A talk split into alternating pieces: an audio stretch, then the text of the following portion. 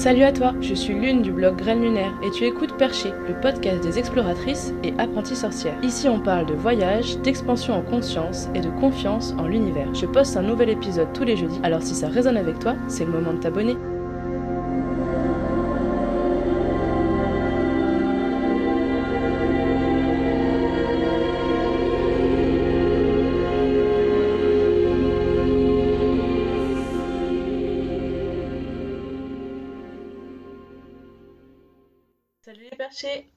Aujourd'hui on se retrouve avec Erika Lernaud. Alors j'ai rencontré Erika à Jardiner ses passions. C'est un événement euh, autour de la spiritualité, du développement personnel qui a lieu à La Réunion euh, tous les ans. Et elle était là pour faire une initiation au chamanisme. Et en fait, euh, Erika, elle habite à La Réunion comme moi. Et début juillet, à Saint-Pierre, elle fait un stage de chamanisme et de guérison de l'âme. Alors je me suis dit que ça serait l'occasion de vous la présenter. Elle a un côté très rafraîchissant et une approche du chamanisme que j'aime beaucoup. Vous pouvez aussi contacter Erika pour faire des soins dans son cabinet à Piton-Saint-Leu ou même à distance puisqu'il n'y a pas de limite à l'énergie, tout est possible.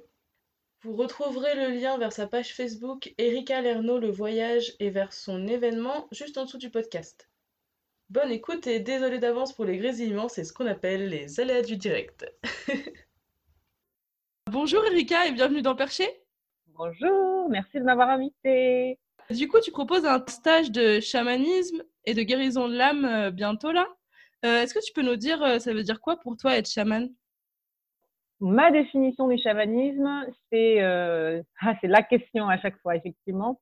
Donc, je suis chamane de naissance et c'est vrai que moi, je me positionne plutôt dans cette tradition, bien que je l'ai appris moi-même bien plus tard. Mais quand j'ai fait le fil à l'envers, je me suis rendu compte que, bah, effectivement, euh, ça avait toujours fait partie de ma vie. Donc, j'ai mon petit cahier des charges euh, du chaman, mais déjà le mot chaman, c'est un mot qui vient de Mongolie et qui veut dire bah, celui qui saute et celui qui sait. Donc, celui qui sait, c'est-à-dire celui qui a la connaissance euh, intuitive, et celui qui saute, ben, tout simplement celui qui fait des trans. C'est un mot qui vient de cette tradition et qui a découlé par la suite dans tout la région, avec ces Mongolie, donc Russie, Tibet, euh, euh, Népal, Inde. Mais euh, voilà, les traditions peuvent être complètement différentes. Et quand on voit les chamans amérindiens, par exemple, les traditions sont différentes. Et le chaman va se connecter aussi aux esprits, euh, aux esprits de l'invisible.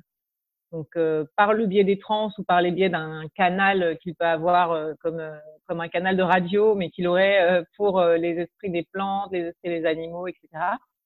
Et euh, certains euh, chamans sont euh, directement reliés à ça, mais ce seront plus celui qui va soigner aussi. Mais on sait que enfin, tous les chamans ne sont pas forcément guérisseurs, mais en général, le canal est suffisamment ouvert pour être à la fois médium, passeur d'âme, guérisseur, euh, etc., etc.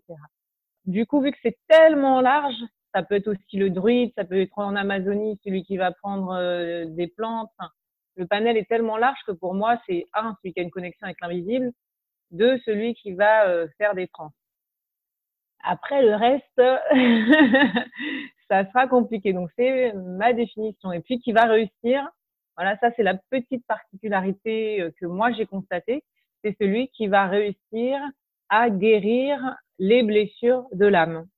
Voilà. Donc, je sais pas si vous voyez, c'est quoi les blessures l'âme Oui, on va en parler juste après des blessures de l'âme, mais euh, du coup, je sais que tu as déjà raconté cette histoire et d'ailleurs, je l'ai déjà entendue, mais est-ce que tu crois que tu pourrais nous raconter ton initiation à la voix chamanique, s'il te plaît? Depuis que je suis toute petite, je fais des rêves, on va dire, conscients.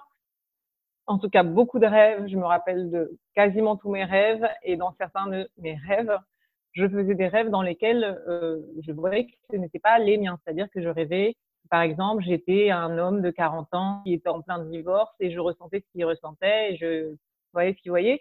Mais comme, bien entendu, on nous dit toujours que les rêves sont bizarres, moi, je pensais que c'était des rêves totalement normaux jusqu'à ce que je fasse ce travail à l'envers euh, euh, en étant consciente, en grandissant tout simplement. Je dis ah ben non, en fait c'est pas normal de faire ce genre de rêve. Puis les rêves euh, conscients, c'est-à-dire on se réveille euh, au milieu du rêve, on se rend compte qu'on est en train de rêver. J'avais aussi des visions euh, de fractales ou quand je fermais les yeux, de couleurs fluorescentes, de formes géométriques, ce genre de choses. Mais bon, c'est pareil quand on est un enfant, quand on est petit, on se dit que tout le monde voit la même chose et que c'est juste qu'on n'en parle pas. Et en fait, non. Mais c'est pas des choses qui m'intéressaient plus que ça. J'avais pas une appétence pour le monde de l'invisible, pour les chamans, euh, hormis euh, de filles contre les vampires, oui. Mais sinon, j'avais pas plus que ça. donc, je vivais à Paris. J'étais totalement cartésienne. Et à l'âge de 17 ans, en fait, j'ai eu un, un, gros, gros, gros signe. c'est que donc voilà, quelques mois avant le, décès de ma maman, elle est, elle est décédée d'une rupture d'anévrisme, j'ai eu le sentiment qu'elle allait, euh, qu'elle allait partir. Et du coup, j'ai passé deux derniers mois euh, avec elle à l'embrasser, lui faire des bisous, etc. Alors qu'il n'y avait aucun signe avant-coureur et je ne savais pas qu'elle allait décéder. J'avais juste un signe que, enfin, j'avais le ressenti que quelque chose allait se terminer, qu'il fallait donc passer beaucoup de temps avec elle, sachant que j'étais, comme toutes les atos de 17 ans, un peu rebelle et que j'étais plus généralement en conflit avec ma mère qu'autre chose. Et euh, du coup, j'ai passé euh, ces deux mois-là euh, vraiment à essayer d'être le plus longtemps possible avec elle et à la câliner. Quand son décès est arrivé, ben, je me suis dit, ben, je le savais, j'ai été prévenue et j'ai même remercié d'avoir pu passer ce temps de qualité avec elle, sachant qu'après son décès, il y a quelqu'un, enfin, des gens qui sont venus me voir et dont particulièrement une dame qui m'a dit euh, que euh, les médecins euh, lui avaient dit qu'elle ne remarcherait jamais, mais que grâce à ma maman, ma mère avait posé ses mains et qu'elle l'avait guérie. Donc j'ai appris que ma mère était guérisseuse après son effet, sachant que j'avais plein de signes en fait.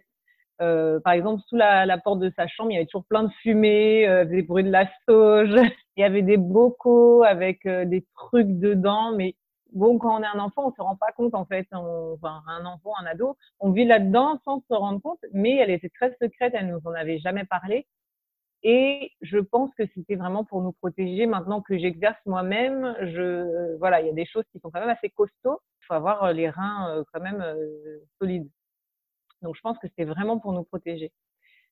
Ensuite, donc là, je fais très, très, très la version très courte. Hein. Quand j'avais 21 ou 22 ans, je me rappelle très bien. Donc, j'ai fait ce qu'on appelle une montée sauvage de Kundalini. Donc, c'est une montée énergétique. Donc, on appelle ça une montée Kundalini, mais parce que c'est la référence indienne. Donc, c'est une ouverture, on va dire, de tous les chakras, le troisième œil, etc tout ce qui peut s'ouvrir s'ouvre, mais le problème, c'est que des fois, ça s'ouvre dans n'importe quel sens. Et donc, quand c'est une montée sauvage, euh, bah, c'est vraiment dans n'importe quel sens et c'est pas très agréable. Au contraire, c'est très déstabilisant parce qu'on euh, se met tout d'un coup à entendre des voix. Euh, à... Moi, j'avais énormément d'électricité dans les mains. On dit qu'on ouvre les CD en Inde. Donc, les CD, c'est les pouvoirs, en fait. Donc, beaucoup de gens recherchent ça. Mais euh, en Inde, la différence, c'est que le Kundalini Yoga, à la base, est, est enseigné au maître. Euh, et donc, c'est un maître, un élève, hein, comme dans Star Wars. Quoi. et vraiment, c'est quelque chose réservé aux rois, euh, aux brahmanes. Et maintenant, bon, ça s'est démocratisé. Mais, mais voilà, il y a vraiment ce, ce, ce côté où il faut que le corps et que toutes les émotions soient purifiées avant de pouvoir accéder à ça. Donc moi, je vous dis pas, mon corps et mes émotions n'étaient pas du tout purifiés à 22 ans. Ça a dû être super surprenant et ça a l'air d'être assez douloureux, non? C'était moi ça a été très douloureux pour, pour certaines personnes c'est plus doux mais moi ça a été très douloureux. J'avais de l'électricité partout dans le corps dans les mains. Ça me tapait le crâne j'avais euh, des migraines des insomnies. Euh, vraiment c'était euh, des, des maux de ventre. J'avais l'impression d'être déplacée par rapport à mon corps comme si j'étais toujours à quelques centimètres en avant ou en arrière de mon corps. Donc, je ne saurais pas l'expliquer autrement. C'est très, très étrange comme sensation. Et je ne sais pas, pour ceux qui ont vu la ligne verte, euh, normalement, le monde entier a vu la ligne verte. Et si vous l'avez pas vue, il euh, y a problème, quoi. C'est clair, si vous l'avez pas vue, allez voir la ligne verte et préparez des mouchoirs. Exactement. Donc, il y a ce personnage de, de John Coffey qui, euh, qui peut capter les émotions négatives, les, maladies, qu'elles soient mentales ou autres des gens, et il les capte et ensuite il les vomit. Et donc on voit une espèce de fumée noire qui sort de sa bouche. Et moi, c'était exactement ça. J'avais, dès que je rentrais dans une pièce, je captais toutes les choses de la personne, donc hyper empathique en plus.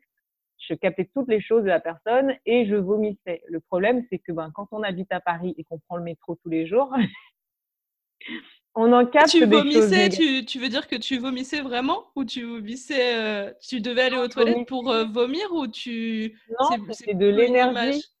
Ouais, c'était une image, mais le problème, c'est que la sensation était la même, avec le goût et l'odeur en moins, heureusement. mais sinon, la sensation, les crampes, euh, c'était exactement la même, mais ça durait pendant des fois deux heures, une heure, deux heures la nuit, quoi. Ou le soir, je rentrais chez moi et, et voilà, où ça me prenait en, en, milieu de la nuit et je me réveillais et je faisais et j'avais aussi plein de mouvements incontrôlés des bras et des jambes, euh, comme dans l'exorcisme, mais vraiment, vraiment, vraiment comme dans l'exorcisme. C'est quelque chose de euh, pas simple à vivre et on a l'impression qu'on devient fou. Et puis, il y avait des choses où je sentais que mes bras et mes jambes voulaient faire des soins. Parce que à cette époque-là, j'avais mon conjoint et je me réveillais au milieu de la nuit. Enfin, je me réveillais, non, il se réveillait au milieu de la nuit parce qu'il me disait, mais qu'est-ce que tu es en train de faire? Et en fait, mes mains bougeaient toutes seules et lui faisaient un soin. Un soin énergétique. Euh, et donc, euh, je ne savais même pas, mais mon, corps voulait faire des soins, donner des soins, réparer. et simplement, moi, j'étais pas euh, du tout prête à ça. Et vu que j'étais pas prête, c'est quelque chose que j'ai euh, quand même complètement rejeté parce que je, je, ne connais pas, je savais pas ce que c'était. En plus de ça, mes mains se sont mis à faire des mudras spontanément. Donc les mudras, c'est les mouvements comme les danseuses indiennes, un petit peu là, ou les danseuses euh, euh cambodgiennes qu'on voit euh, avec les mains, euh, des, très beaux mouvements, et des mouvements de yoga spontanés.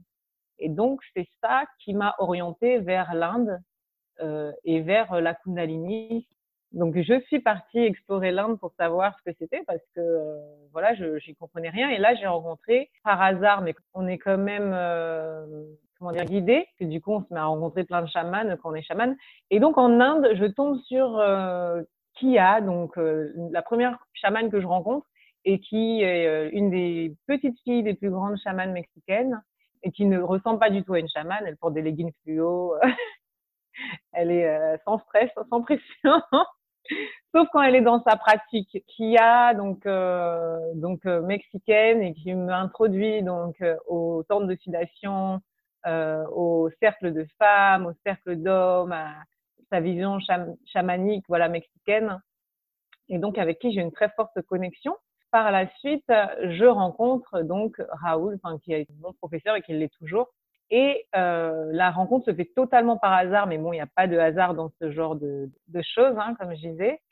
Donc, euh, j'avais mal au ventre et je vais voir, on me dit, bah, va voir Raoul le guérisseur qui habite à quelques euh, minutes de chez moi.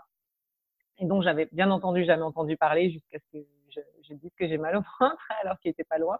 Et donc, euh, bon, j'y vais parce qu'il reçoit tout le monde gratuitement le samedi matin vraiment, même en bas de, voilà, en bas du quartier, j'étais déjà, euh, je sentais, il avait une énergie tellement forte que je sentais déjà son énergie.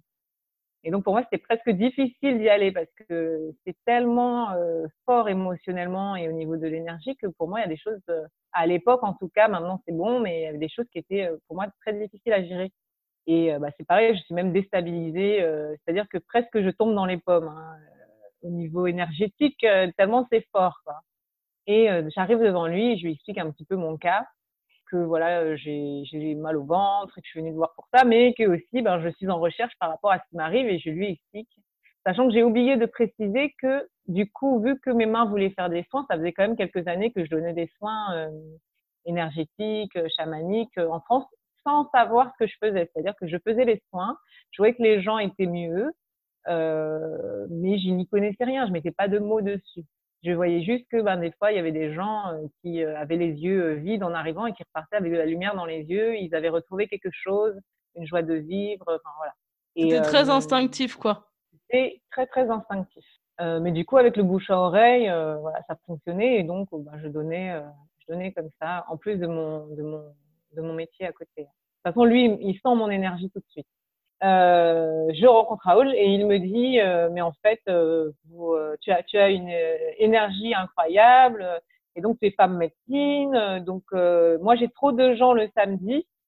Ce que tu vas faire c'est que tu vas venir tu vas recevoir les gens tu vas les soigner avec moi parce que j'ai vraiment trop de monde et du coup voilà tu vas t'installer avec moi et tu vas les soigner. Du coup, moi, euh, complètement euh, choquée parce que bah, c'est pas du tout ce que j'étais venue chercher. J'étais venue euh, pour avoir des informations sur ce qui m'arrivait, pour savoir un peu plus. Du coup, je lui demande en plus de m'expliquer et il me dit non, non, mais en fait, tu connais déjà tout. J'ai rien à t'apprendre, donc tu fais déjà tout très bien. donc, il m'a un peu vendu ça comme ça, quoi. le, malin. Le mec t'a fait confiance en fait. Il t'a acheté dans le grand bain direct. C'est ça. C'est ça. Il m'a dit, euh, bah, si je t'apprends, ça va te désapprendre. Ça va te désapprendre ce que tu sais déjà. Moi, j'étais complètement perdue. Tout ça, ça, même l'Inde, hein, déjà. Après, quand je suis, allée, je suis tombée amoureuse de l'Inde et je me suis rendu compte que c'était mon pays quelque part. Que voilà, j'avais dû être indienne dans une autre vie. D'ailleurs, j'ai eu des confirmations euh, par la suite. J'imagine, tu sais, genre un petit boui-boui. J'imagine un peu comme dans Manche Prix M, tu vois, quand elle rencontre son maître là. Du coup, c'est trop cool. Ouais, ouais, je... j'écris un livre aussi, mais, mais euh, bon, c'est pas pour tout, de suite, mais euh, il est en écriture. Mais effectivement, c'est un peu ça. Bon, même si c'était pas un petit boui-boui, parce que pour le coup, on était quand même assez bien.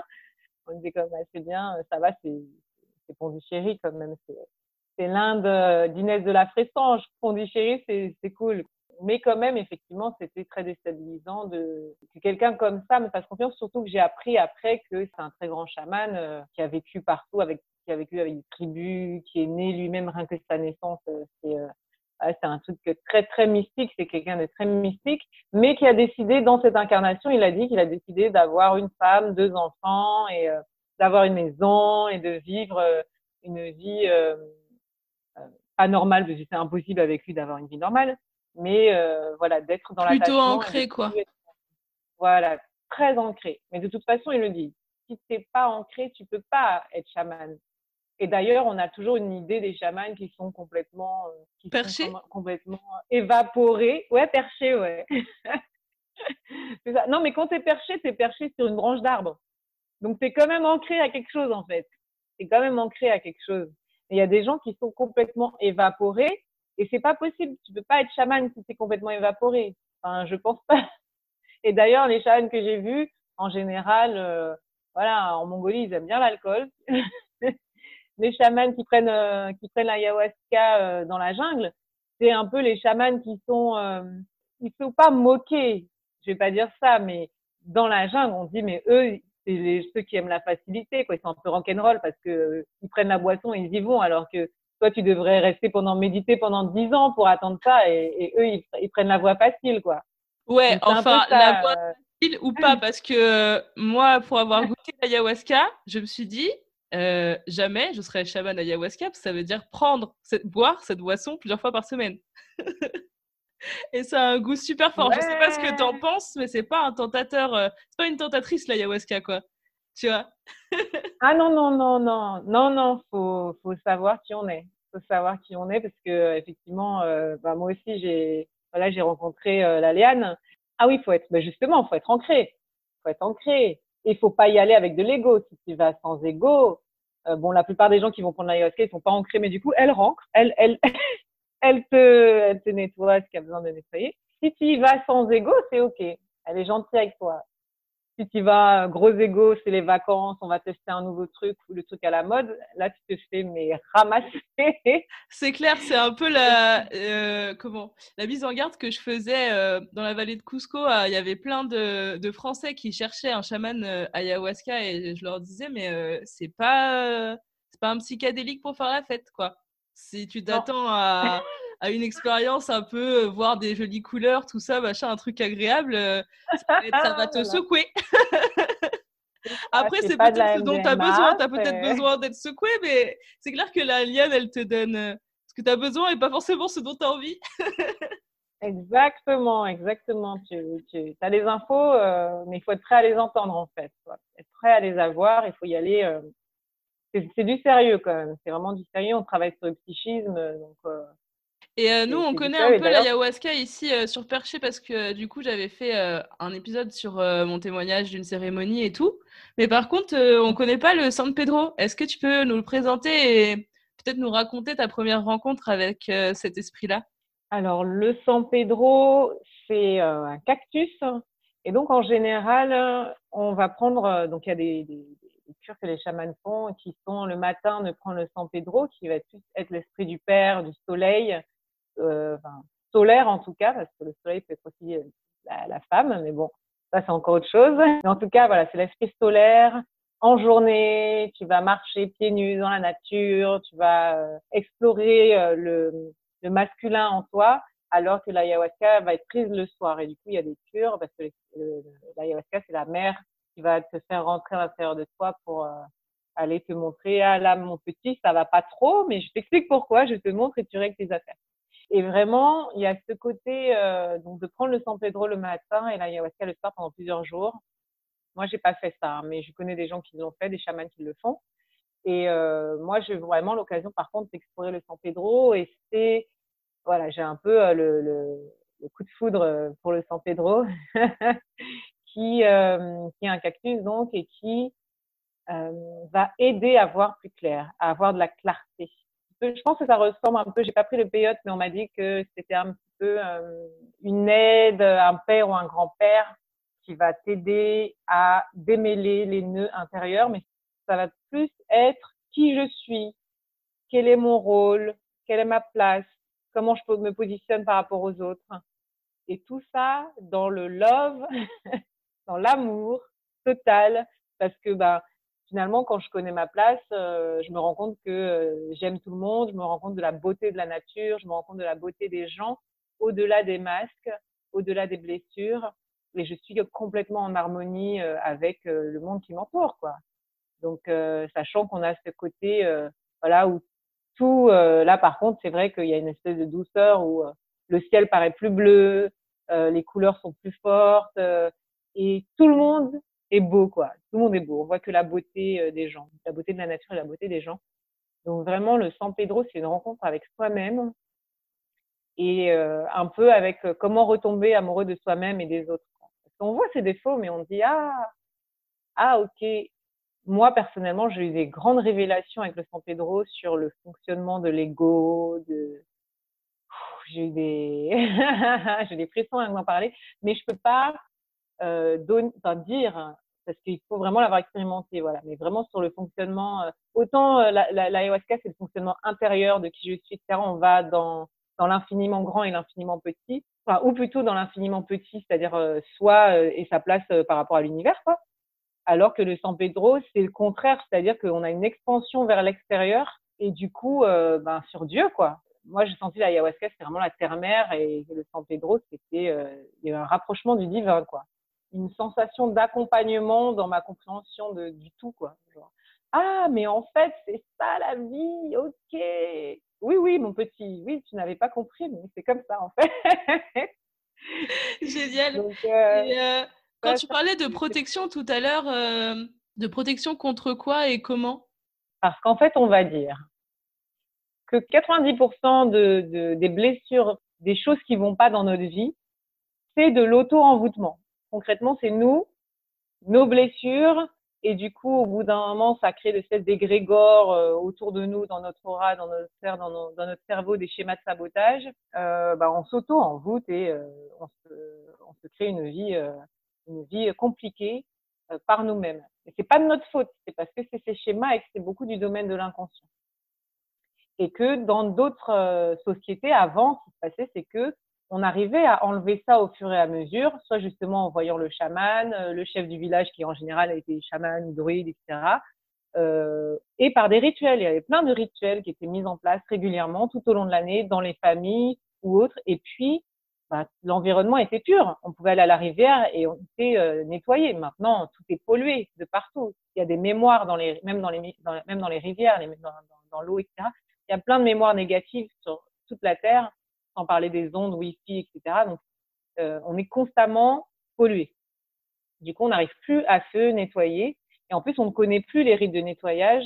Donc, on arrive à un individu, à bout de quelques années, qui est complètement en burn-out, euh, raplapla, et, et ça fait des milliers d'années que ça dure, hein, et qui donne ces schémas à ses enfants. Du coup, c'est très difficile, et du coup, il va y avoir cet auto-envoûtement, et on continue, on continue jusqu'à ce que, ben, voilà, on va prendre 10 ans de psychothérapie et on va prendre des médicaments, bon, comme la plupart des gens font en fait, sans réaliser qu'il y a un problème.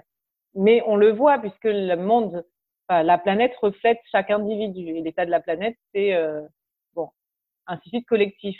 On est en train de voilà.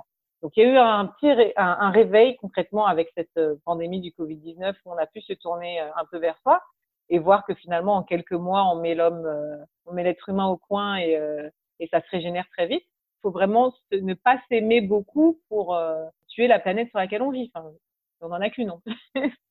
donc, euh, donc voilà l'état dans lequel on est actuellement.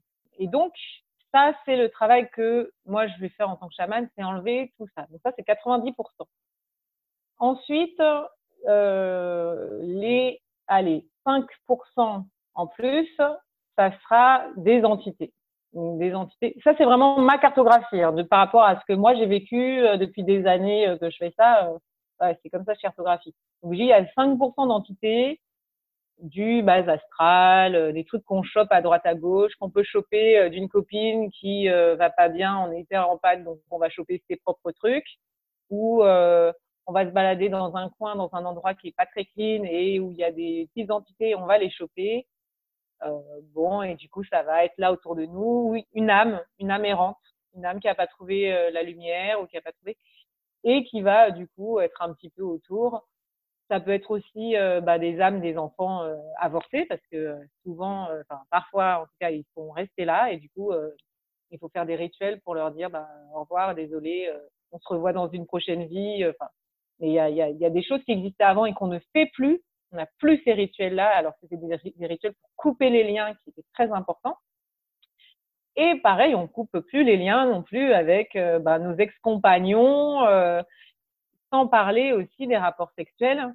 On a beaucoup de rapports, mais euh, en fait, les femmes, en tout cas, gardent en fait l'énergie de l'homme pendant l'acte sexuel va aller dans la femme.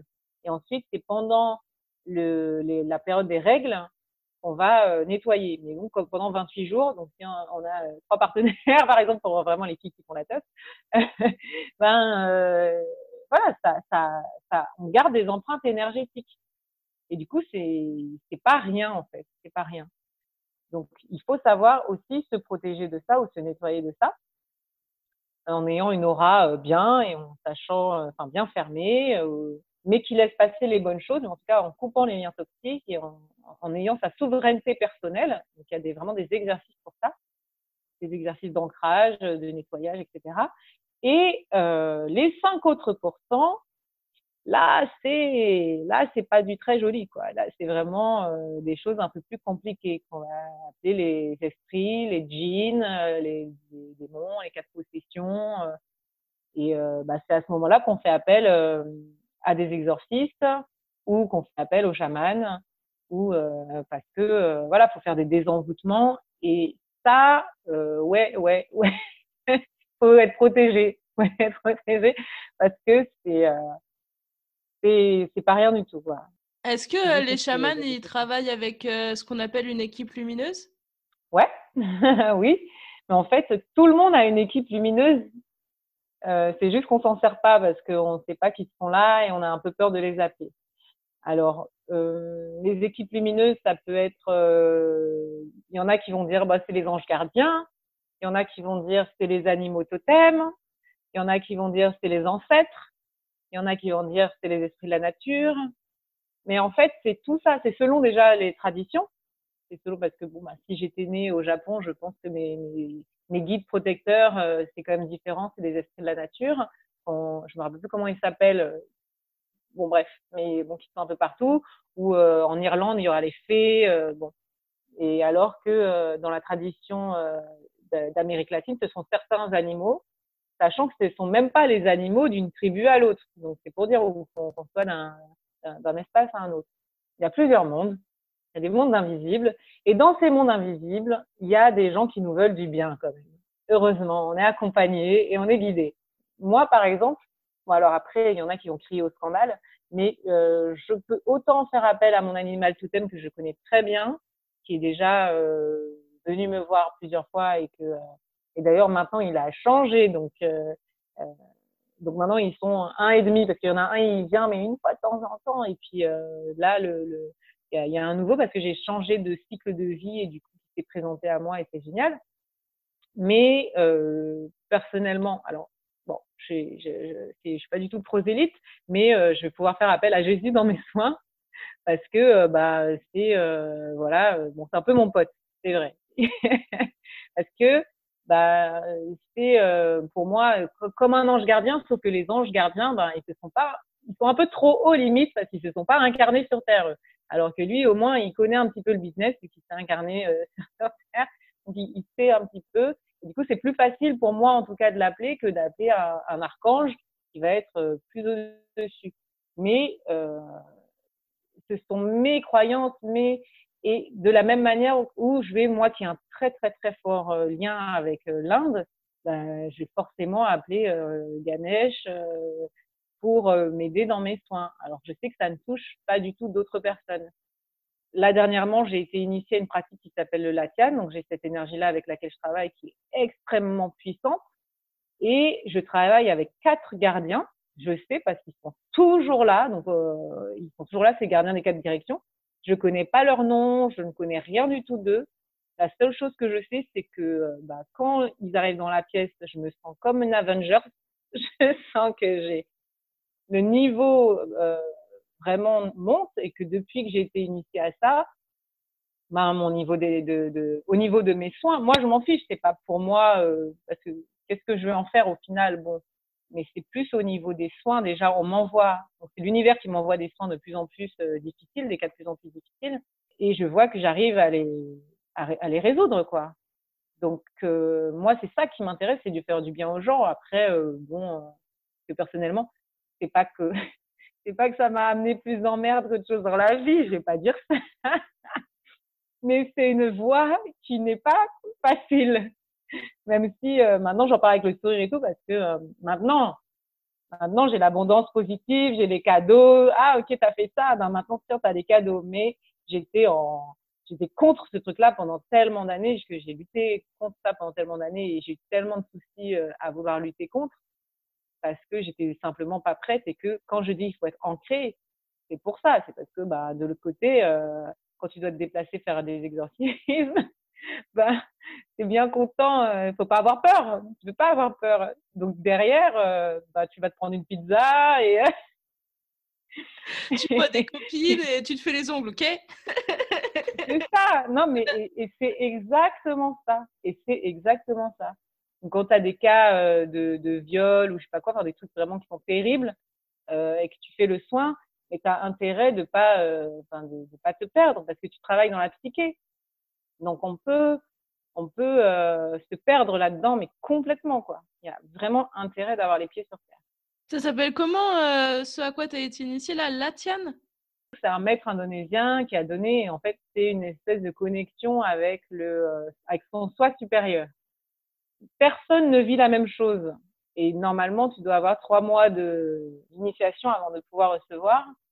Mais en même temps, le euh, maître indonésien a dit que euh, finalement, chacun fait ce qu'il veut et que ça vient quand c'est le moment. On l'a proposé à deux années d'affilée, donc c'est pour dire, enfin deux années, euh, à deux années d'écart. Et je pensais pas du tout, enfin, la première fois qu'on m'a parlé de ça, je suis oh, ouais, bon, c'est pas le moment. Et ensuite, bien entendu, c'était, voilà, il fallait absolument que je rencontre cette énergie qui est très étrange, hein, ça, ça prend du temps à, à manier mais euh, ça allait totalement avec mon parcours et ça s'est imposé. Euh. Tout ce qui doit arriver arrive naturellement et après, il faut juste dire oui ou non. Et quand on est dans l'autosabotage, on a les cadeaux qui arrivent et on dit non. à, quoi on le reconnaît, ce fameux autosabotage? En fait, il est facile à reconnaître.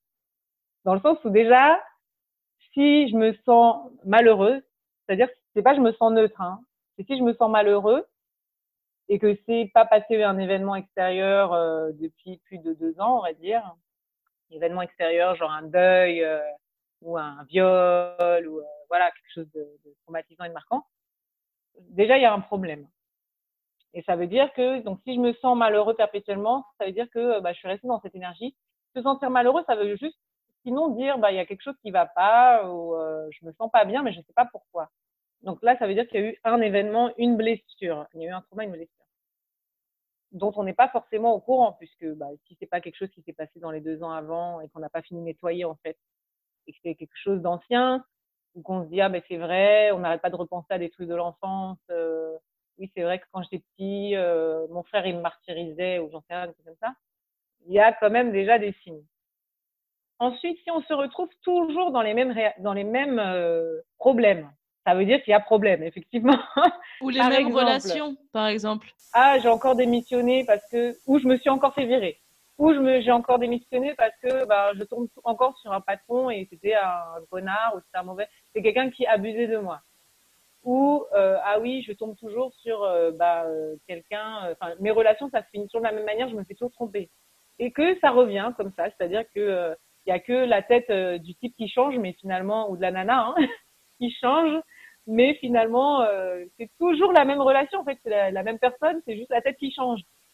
Bon, ça veut dire que le problème, c'est pas l'autre en fait. Le problème, c'est moi. Ah, donc déjà, un, je suis pas dans le déni. Ou si par exemple, ben, j'ai euh, quand ma sœur me parle, euh, je pète un je pète un câble. Même quand elle me fait un compliment, je vais mal le prendre. Alors, un schéma d'auto-sabotage. C'est-à-dire et je vais mal le prendre et en plus, ça va me faire des réactions comme quand j'avais 10 ans.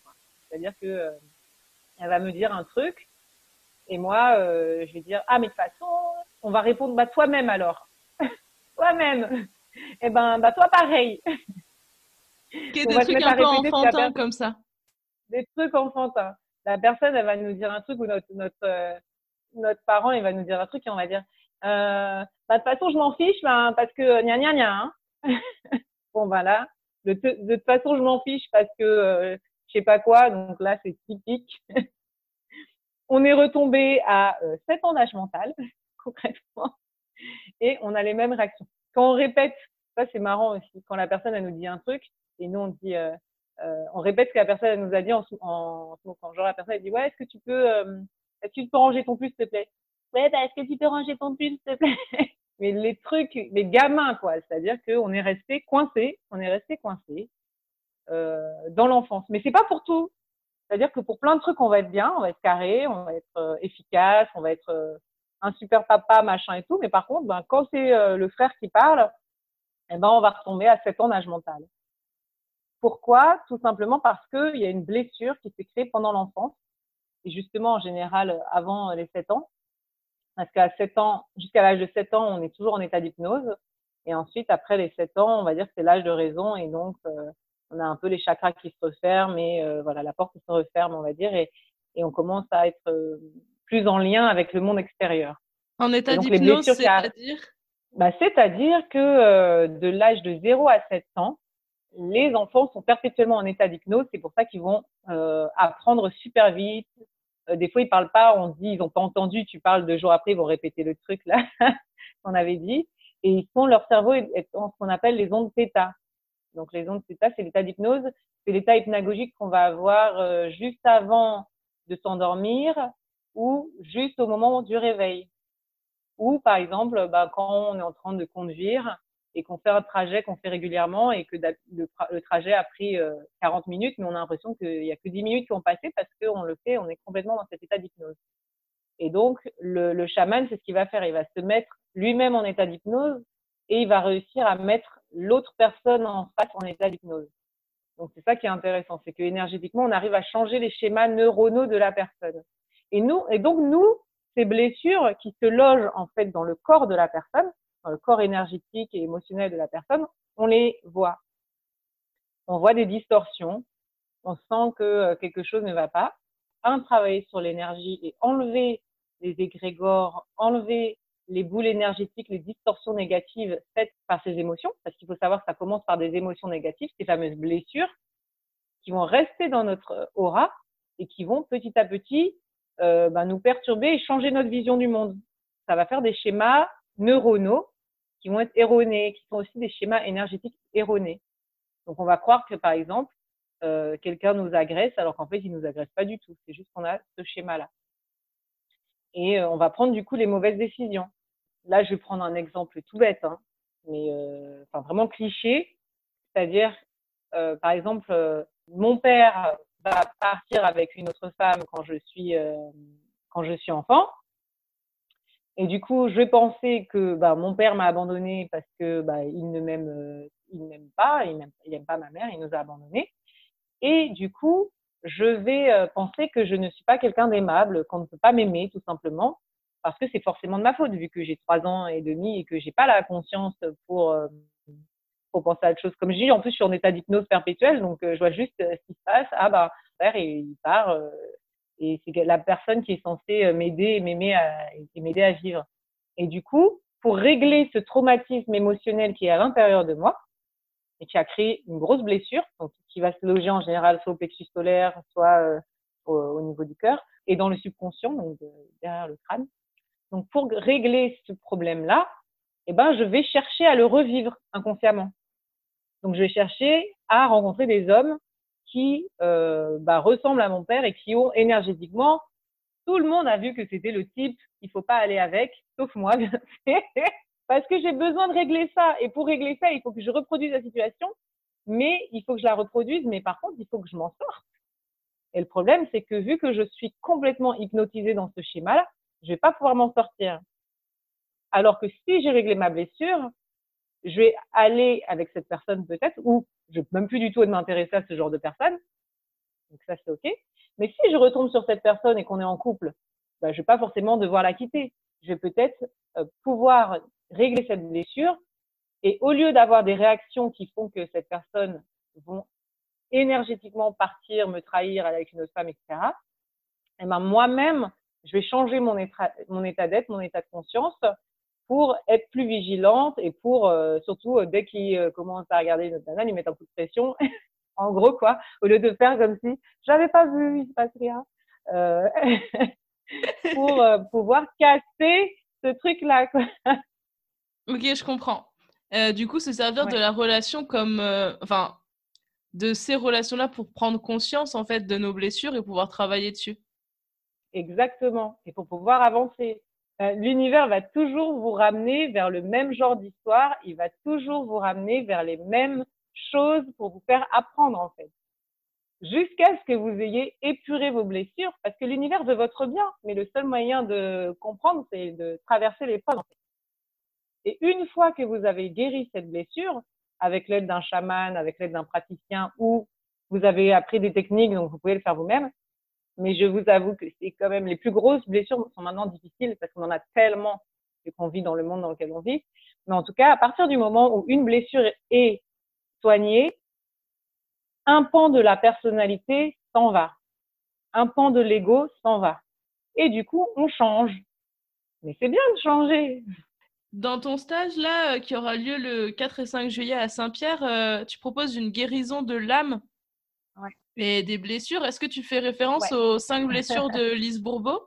C'est vraiment euh, un livre qui a démocratisé cette histoire de blessures émotionnelles, qui sont euh, effectivement les blessures euh, d'âme hein, dont on parle en chamanisme, parce que le chaman travaille sur l'âme. Bon, pour moi, il y en a plus, il y en a plein, mais effectivement, c'est bien cadré, c'est bien délimité dans ce livre et il est vraiment, il est vraiment très bien fait. Donc c'est une très bonne approche. Après, euh, moi, je vois des sous-schémas et d'autres euh, trucs à côté à force de voir les gens. Hein. C'est vraiment, après, c'est l'expérience. Mais effectivement, c'est ces blessures-là qu'on va travailler euh, pendant, pendant le, le week-end. Une demi-journée, ouais, un module 1. Et ensuite, il y a la deuxième journée. Donc, on peut faire soit juste le module 1 et après les deux autres. Il y aura aussi un module 3 et 4 hein, en septembre. Mais c'est vrai que voilà, c'est des formations que je donne pour donner l'autonomie et puis pour que les gens comprennent comment fonctionne l'âme, comment fonctionne le corps énergétique, comment parce qu'on est complètement perdu par rapport à ça et à un moment donné pour avoir sa souveraineté, pour plus être en mode victime, pour plus que le, les choses vous arrivent et la seule chose que vous puissiez faire c'est euh, prendre des médicaments, en gros, ou regarder des séries pour vous évader. Et maintenant, je j'ai ma souveraineté personnelle et je suis capable de gérer. Après, je vais pas tout gérer tout seul, c'est pas possible. Même moi, je continue de voir d'autres gens parce que bah, pas le cordonnier le plus mal chaussé, mais c'est juste qu'on est tous là, on a tous des compétences différentes. Mais au moins, j'arrive à être un être humain de plus en plus aligné, de plus en plus autonome et de plus en plus vrai. Je suis plus là pour faire plaisir aux autres, je suis là pour m'aimer moi-même, me faire plaisir à moi-même. Et euh, du coup, je vais rayonner sur le monde entier, quoi. Est-ce que c'est ça le vrai moi? Pour moi, le vrai moi, donc c'est la personne qui a guéri toutes ses blessures d'âme.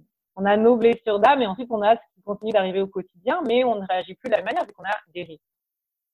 Sachant qu'aussi, il y a un souci, c'est que euh, l'âme, peut s'être scindée par moment. parce que la, la blessure était tellement douloureuse qu'il y a un bout d'âme qui soit est retourné avec la source, elle dit bah moi je me barre, je vous laisse chez les fous, ou elle est restée, le bout d'âme est resté, ou l'âme est éclatée en plusieurs morceaux, ça peut arriver aussi, et c'est resté à plusieurs endroits. Donc la personne ne se sent pas entière, elle se sent juste vide. J'ai eu un cas derrière moi à Madagascar, le, le monsieur, c'était son premier grand voyage de toute sa vie. Il a fait métropole, de métropole, et ensuite il a fait Mada et la Réunion. Et en fait, à Mada, il a été dans des endroits euh, vraiment terribles où il a été confronté directement euh, à d'extrême pauvreté, à des choses vraiment très très difficiles, alors même que c'était quelqu'un de très innocent et de pur. Il arrivait à la Réunion et euh, il avait les yeux dans le vague et il disait j'ai perdu mon sourire. Même je mange, mais ça me fait plus plaisir. Je sais pas ce qui se passe. Et du coup, on m'a conseillé d'aller vous voir. Et effectivement, il avait un bout d'âme qui était resté à Mada. Donc, on fait voilà ce qu'on appelle les recouvrements d'âme à ce moment-là pour euh, du coup après c'est aller beaucoup mieux pour lui etc mais pour se retrouver il y a plein de gens qui ne sont pas entiers qui vont rire devant ils vont faire comme si tout va bien mais derrière il y a un truc ils savent pas c'est quoi mais il y a un truc qui cloche et donc ça peut aussi être ça du coup, moi, ce que je fais pendant cette formation, je vais pas euh, faire des soins à tout le monde individuellement, enfin quoi que je fais des mini soins à tout le monde individuellement. Et après, on fait des petits voyages pour déjà se cartographier. Euh, moi, je fais appel à mes dons euh, bah, de, de, de, médiumnité pour pouvoir rentrer à l'intérieur un peu de la personne et voir ce qui se passe, parce que au bout d'un moment, on voit les masques en fait, on les voit directement, euh, on voit qui est la personne en vrai, euh, on a les infos, quoi. on arrive vraiment à décrypter les gens et c'est, c'est assez incroyable. Et du coup, et en plus de ça, on a des, des, messages pour eux, etc. Donc moi, je vais faire des voyages pour que les gens, pour faire une cartographie de la psyché de la personne et en, en utilisant les archétypes, etc. Et ensuite, une fois que tu te connais et que tu sais comment l'âme doit fonctionner, là, on peut avancer parce que c'est pas, euh, on va faire une formation, on va être chaman. Ça, je, je, je peux le promettre à personne. C'est oh, une formation pour outils, les outils. Dommage. Sauf si vous l'êtes déjà, et dans ces cas-là, ça va faire, oh, révélation. Et moi, j'en ai vu pendant ces, ces stages qui sont venus me voir. Et effectivement, après, j'aime pas dire à quelqu'un, oui, vous l'êtes ou non, vous l'êtes pas. Mais euh, il y a des gens, euh, bon, ben, c'est, voilà, c'est évident. Et puis, il y en a d'autres qui veulent absolument, qui courent après quelque chose c'est juste pour fuir. Euh. J'ai vu que tu, tu travaillais aussi avec la roue de médecine. Est-ce que tu peux nous en dire un mmh peu plus sur cet outil? Il y a la roue de médecine amérindienne, mais en fait, il y a plein de roues de médecine. Hein. C'est pas euh, quelque chose euh, de figé. On a toujours l'image des Amérindiens. Et en fait, c'est depuis très peu de temps finalement qu'on a une vision du monde linéaire. Et c'est très occidental. Mais dans plein de traditions, on a une vision du monde qui est circulaire et qui est en plus basée sur les euh, esprits de la nature ou sur les quatre saisons, sur les éléments. C'est un outil qui nous permet de connaître nos propres cycles, notre propre fonctionnement et qui nous permet d'avancer dans la vie. Donc la roue de médecine, c'est un très bon outil parce qu'il nous permet de savoir qu'on fonctionne par cycle. On commence avec l'énergie masculine du feu, qui sera la naissance d'un projet, la première idée, donc l'élément R. Ensuite, on va descendre cette roue de médecine pour aller dans l'enfance, pour avoir de l'eau, tout ce qui est eau et tout ce qui est émotion. Et c'est ça qui va nous faire adorer notre projet. On va être complètement fou. On va dire, ah, ça va être génial. Et donc, on va pouvoir embrayer. Donc, c'est les émotions qui vont nous faire embrayer le projet. Donc là, on va être plus dans le féminin. Ensuite, on va être encore dans le féminin avec l'ancrage, la terre, la matérialité, la sensualité, le corps, qui je suis en tant qu'adulte pour pouvoir euh, construire un projet de A à Z en tant qu'adulte, pour ensuite finir encore dans l'énergie masculine avec la sagesse, la vieillesse, c'est-à-dire que mon projet, je l'ai fait jusqu'au bout et du coup, je vais pouvoir maintenant en parler en tant que coach, consultant ou en tant que mère qui a mis des enfants au monde et qui va pouvoir ensuite euh, aider les futures autres mamans, etc., etc. Ou en tant que personne âgée qui a vécu sa vie et qui va être le sage. Et cette roue, Ensuite, elle, peut recommencer avec d'autres projets et euh, on va voir qu'il y a des pièges à éviter dans ces roues, qu'on appelle les boucliers aussi, et qui sont des masques en fait, des masques de l'ego et des blessures. Et donc, dans toutes les traditions, euh, on peut jouer avec ces, différents roues de médecine euh, qui nous aident à équilibrer nos énergies féminines et masculines dans, euh, dans un cycle, dans quelque chose de cyclique et de très naturel et non plus d'être constamment contre les éléments. c'est ça aussi. Le chaman, il est là pour nettoyer les blessures, ok. Si tu ne débouches pas tes WC, tu peux mettre autant de pexitron ou de stif dedans, euh, ben, euh, il y aura toujours de la merde hein, concrètement. Donc d'abord, tu t'occupes de nettoyer tes WC. Donc moi, je peux nettoyer à un moment la fosse septique, mais il faut quand même que tu apprennes à tirer la chasse. Et donc c'est ça de savoir se nettoyer, d'avoir des outils, c'est ça. Il faut apprendre à tirer la chasse. Et ensuite, une fois que tu as tiré la chasse, ben là, tu peux euh, mettre des fleurs dans tes toilettes, tu peux mettre, donc c'est tout propre, mis, et tu peux euh, construire autour de ça une magnifique maison. Et donc, c'est ça aussi le chaman, c'est ensuite il apporte l'amour pour reconnecter la personne à son âme et à son enfant intérieur. Et donc, une personne alignée, elle a dégagé toutes ses blessures et du coup, bah, elle est, euh, elle est plus dans des masques de personnalité, elle n'est plus euh, dans les dans les masques de l'ego. Elle a son ego qui, qui lui est propre, mais qui est pas multifacette puisque ben du coup elle est toujours la même quoi, elle est toujours en présence et c'est quelqu'un qui est dans l'amour, dans l'amour inconditionnel pour tout le monde en fait. Et des fois elle peut être au service, mais c'est même pas obligé puisqu'elle rayonne tellement que les gens ils ont euh, juste envie de même pas de la suivre, hein, c'est même pas euh, gourouiser quelqu'un, mais ils ont plus envie d'être comme elle, de limiter, euh, d'être heureux quoi. C'est la fin de cet épisode, mais la conversation continue sur la page Facebook Communauté Lunaire. Si tu as envie, tu peux aussi parler de ce podcast à tes amis. Prends-le comme un signe.